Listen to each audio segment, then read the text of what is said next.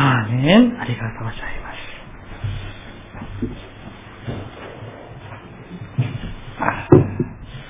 皆さん改めて明けましておめでとうございます。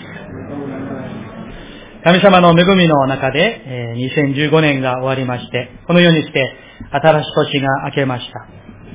今年も神様の豊かな恵みを経験し、そして神様の祝福を大いにいただく一年となりますように心からお祈り申し上げます。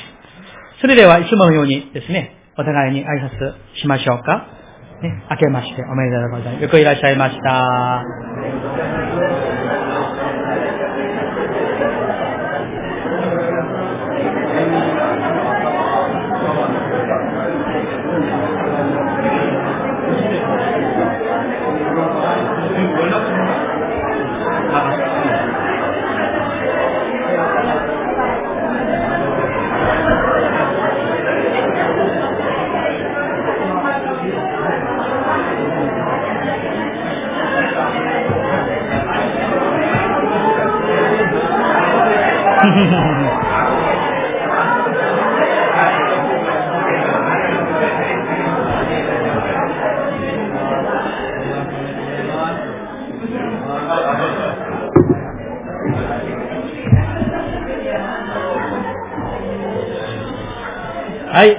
一言お祈りいたします。神様、今からあなたの御声に耳を傾けます。我ら一人一人に、今年最初の礼拝に、神様の御言葉を一人一人に、今日でなければ聞くことができない、天の御言葉を、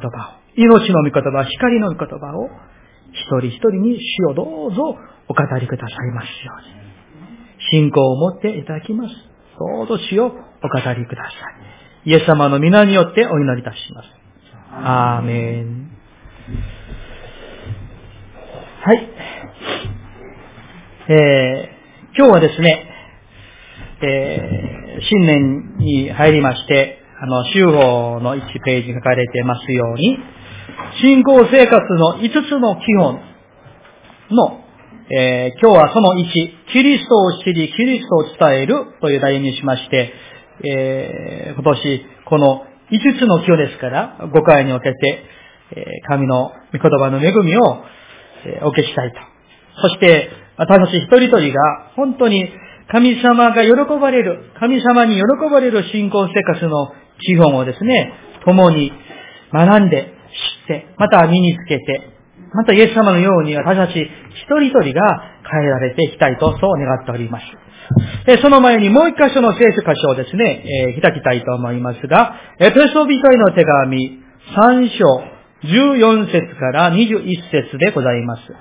えー、前の字幕にありますけれども、聖書のお持ちの方は、どうぞお開きください。えー、新約聖書376ページ、エペソビトへの手紙3章14 4節から21節までです。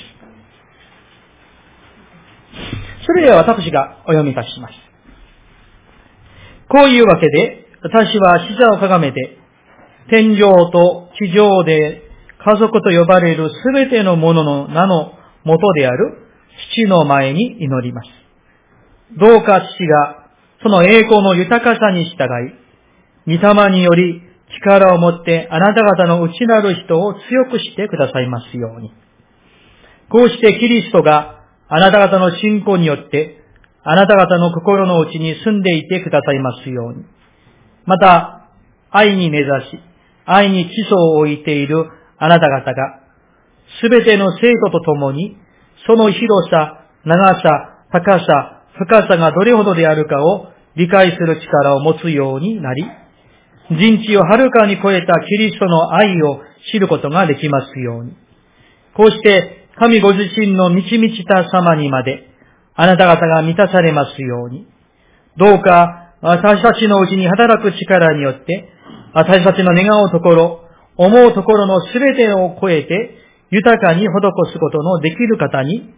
教会により、またキリストイエスにより、栄光が世にわたってとこしえまでも、までありますように。アーメン。今日はこのエペソビテの手紙の御言葉、それから、えー、ピリピの御言葉を中心にして、キリストを知り、キリストを伝えるという題にして、えー、恵みをお受けしたいと思います。まず、一番、クリスチャンの特権はどういうものなのか。それは、イエス・キリストに知られている恵みということです。今年は、年の初めに、先ほど申し上げたように、信仰生活の5つの基本をご一緒に学ぶところから始めていきたいと思います。今読みました、エペソビテの手紙3の14から21節は、パウロ先生が、エペソ教会の信徒一人一人が、このようになりますようにとですね、切なる心を持って捧げた祈りなんですね、祈祷文なんです。とても素晴らしい、えー、祈祷文ですけれども、その中にはですね、キリストイエス・キリストを知ることの素晴らしさ、これが、この書かれているんですけれども、それをですね、三つの面から、三つの側面からご一緒に考えていきたいと。そして、恵みをお受けしたいと思います。ここでパウロは、このように祈っています。キリストがあなた方の信仰によって、17節です。キリストがあなた方の信仰によって、あなた方の心の内に住んでいてくださくださいますように、と祈っていますね。つまり、私たちは、イエス・キリストを知ることを通して、その方を知ることを通して、この知るということは、単なる知識的な知ることではないんですよね。人格的に、全人格的に主にお会いして、その方の全てを経験させていただくことを知るという言葉なんですね。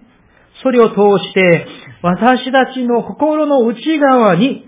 キリストの命が生き生きと働くという意味ではないでしょうか。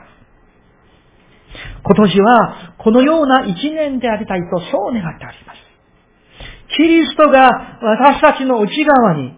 あるいは家庭の中に、主の教会の中に、イエス様の命が、光が生き生きと働く年でありたい。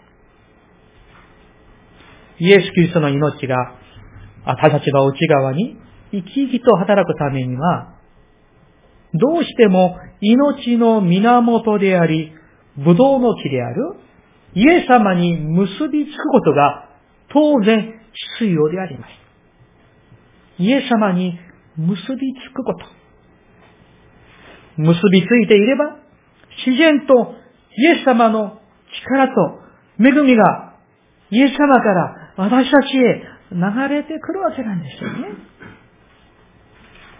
では、私たちが御言葉と祈りによって、あるいは礼拝によって、イエス・キリストに結びつくことによって、具体的に私たちの内側に人生に生活に何が起こるのでしょうか。それは神様があるいはイエス・キリストが良いお方であることが分かってくるということです。それは主を深く知るものとなるということですね。主を深く知るものとなる。そしてそれが、このところのストパウルの祈りにありますように、19節ですね。エペソの19節。人知をはるかに超えたキリストの愛を知ることができますように、この祈りなんです。この通りなんです。今年1年間、2016年、礼拝を通して、御言葉を通して、あるいはお祈りを通して、あるいはお交わりを通して、人知をはるかに超えたキリストの 愛を知ることができる。それを祈っていこうではありませんか、皆さん。例えばどうでしょう。私たちにとって本当に励ましとなり、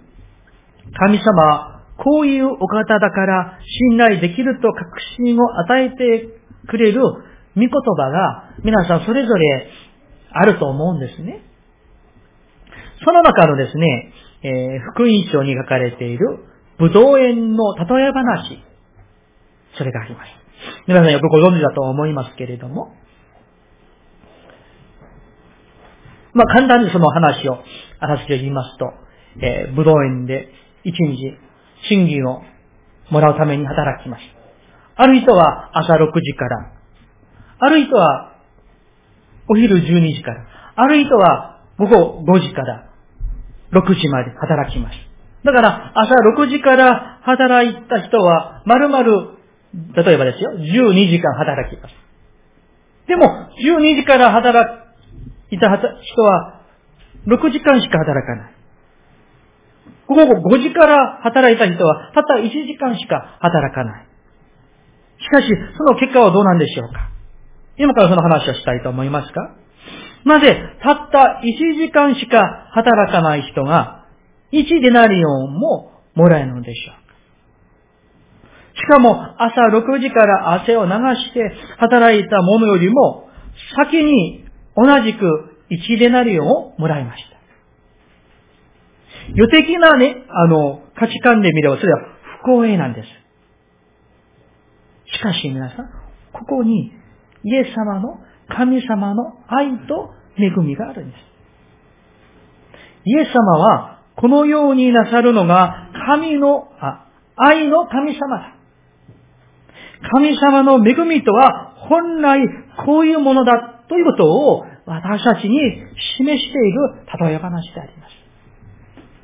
考えてみていただきたいと思います。朝6時から12時間働ける人は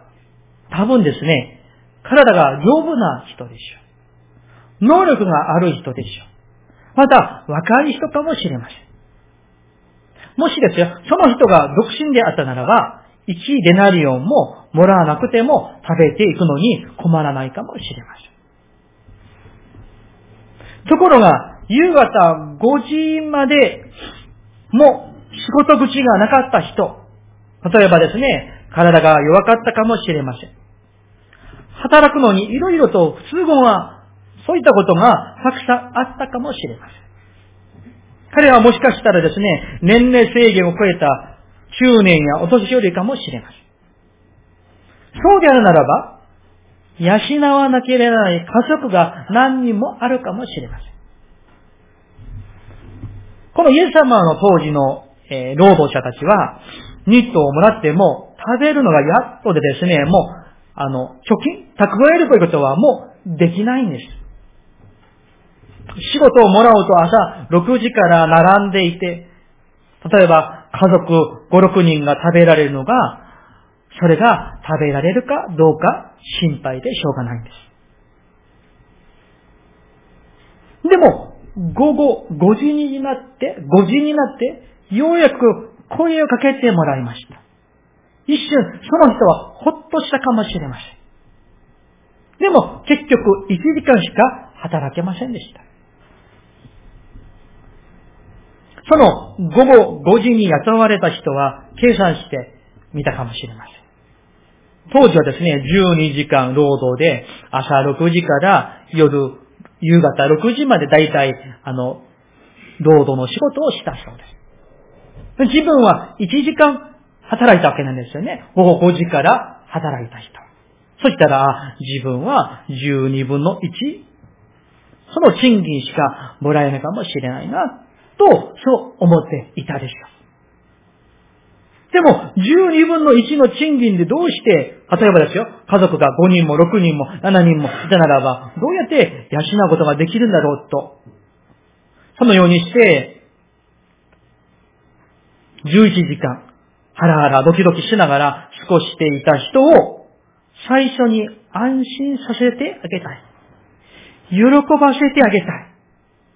これで一日家族が食べていけるということを武道園の主人はその人に伝えたかったんです。それだからこそ、みんなと、失礼します。みんなと同額の一デナリオンを、それも最初に支払って始めました。皆さん、ここに深い、私たちが信じる神様の恵みというものがあります。そのお方の愛の心であります。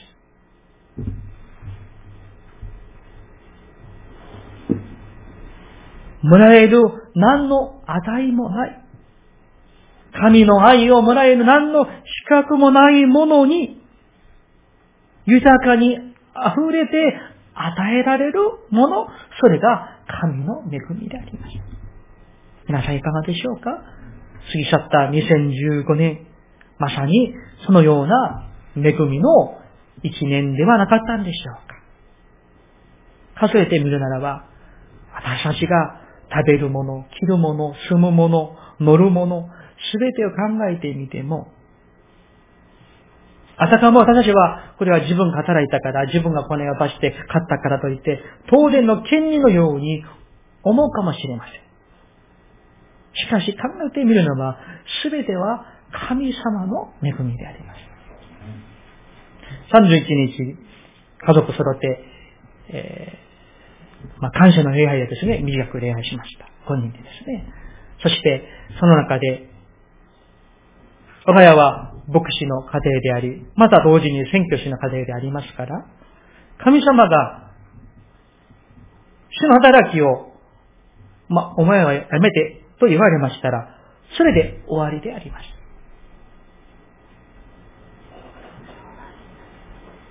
日本から、あるいは韓国から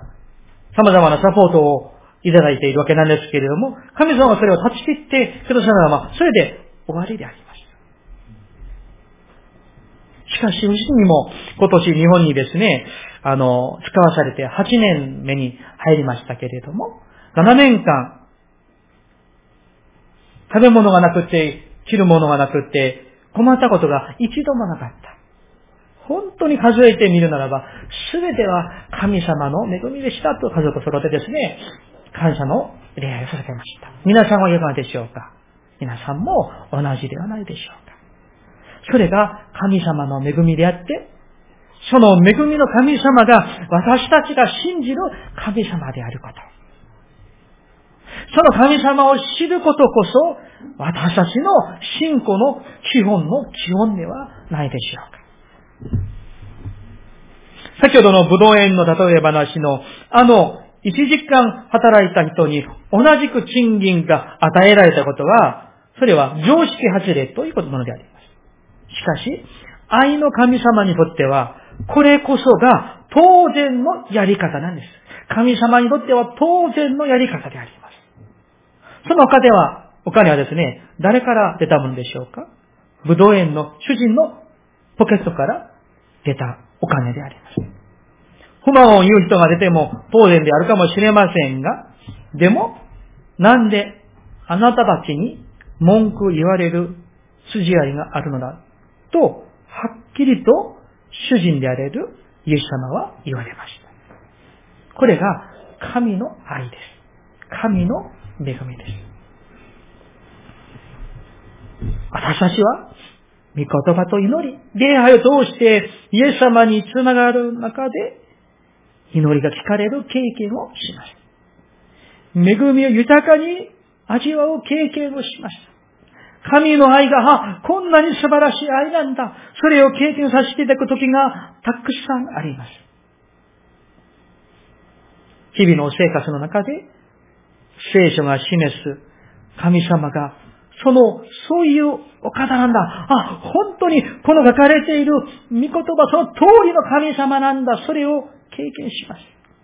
そして実感していくときに、私たちは生活が変わります。いや、生活が変わるだけではなく、私たち自分自身が耐えられていくんですね。内なる新しい糸が強められる。なぜでしょうか？武道の木である、命であられる、光であられる、真理であられる、道であられる、キリストにつながっているからではないでしょうか。どうか皆さん、今年、キリストにつながって、そこから溢れ流れてくる神の愛と神の恵みを豊かに豊かに経験していくことではありませんか。二番目のことは何でしょう？それは、キリストを知ることは、キリストの愛に根ざす生き方へと私たちを導くということであります。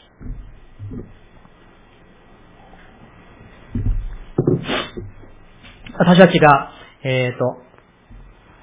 愛ということを問題するときに、当然のこととして、その愛を必要とするのは人間関係だと思うんですね。あるいは夫婦関係、親子関係、あるいは、まあ、友人関係、あるいは隣人との関係。その中に愛を私たちは必要としています。振り返ってみますならば、皆さんは去年の夫婦関係はいかがだったでしょうか？親子関係はいかがだったでしょうか？あるいは、隣人との関係の中に、そこにイエス様の愛、神様のアガペの愛の花が満開していたんでしょうか？私たちは一般的にですね、相手が好きですというのが愛の土台だと思ったりします。しかし聖書にとってそれは入り口であって土台ではないと教えています。時々ですね、こういうお話を聞いたことがあります。例えばですね、えー、結婚したばかりの人が自分はあ結婚した途端、歯磨きチューブの押し方に腹が立った。味付けに違和感を覚えた。物の並べ方にお互い同士腹が立ったという話を聞いたりします。ですから、許し、言い換えれば、それは相手を受け入れるということが愛の土台ではないでしょうか。歯磨きチューブを先から押すか、後ろから押すか。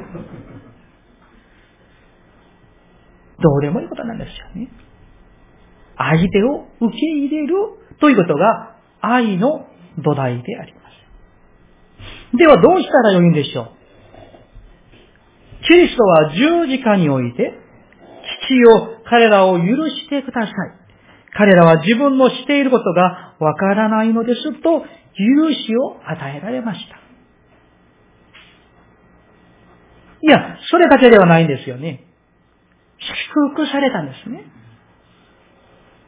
自分を呪う人を主は許すだけではなく祝福されました。自分でも自分を持て余してしまうようなこの私をイエス・キリストの十字架という代価を払ってご自分のものとしてくださったのが神様です神様はこの私を、皆さんを、